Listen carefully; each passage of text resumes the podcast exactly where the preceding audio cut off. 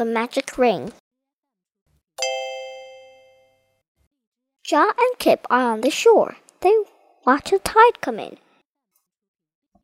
They're stranded on an island. Jot is sad. He is thin. There's something lying in the sand. Jot calls out to his pup.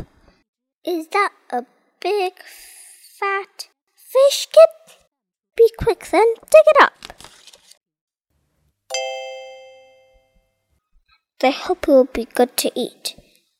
Kip gives it a tail wag. No such luck, it is a ring. Let's rub it with this bag. Jot science, it's very pretty, but I wish I had a fish.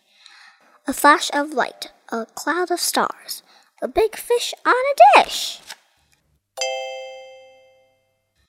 Hooray! This ring is magic! Jot cheers and grins at Kip.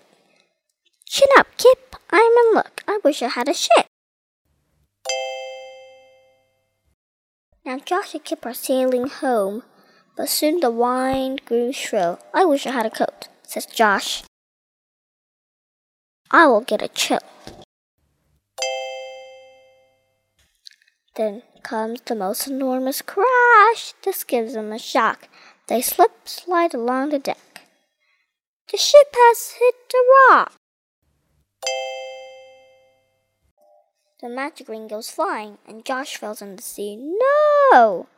Hop in quick. Kip, get it back for me. The ring is lost. The ship has sunk.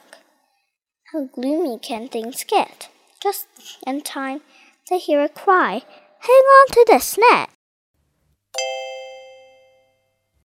Now Jot and Kip are safe on board.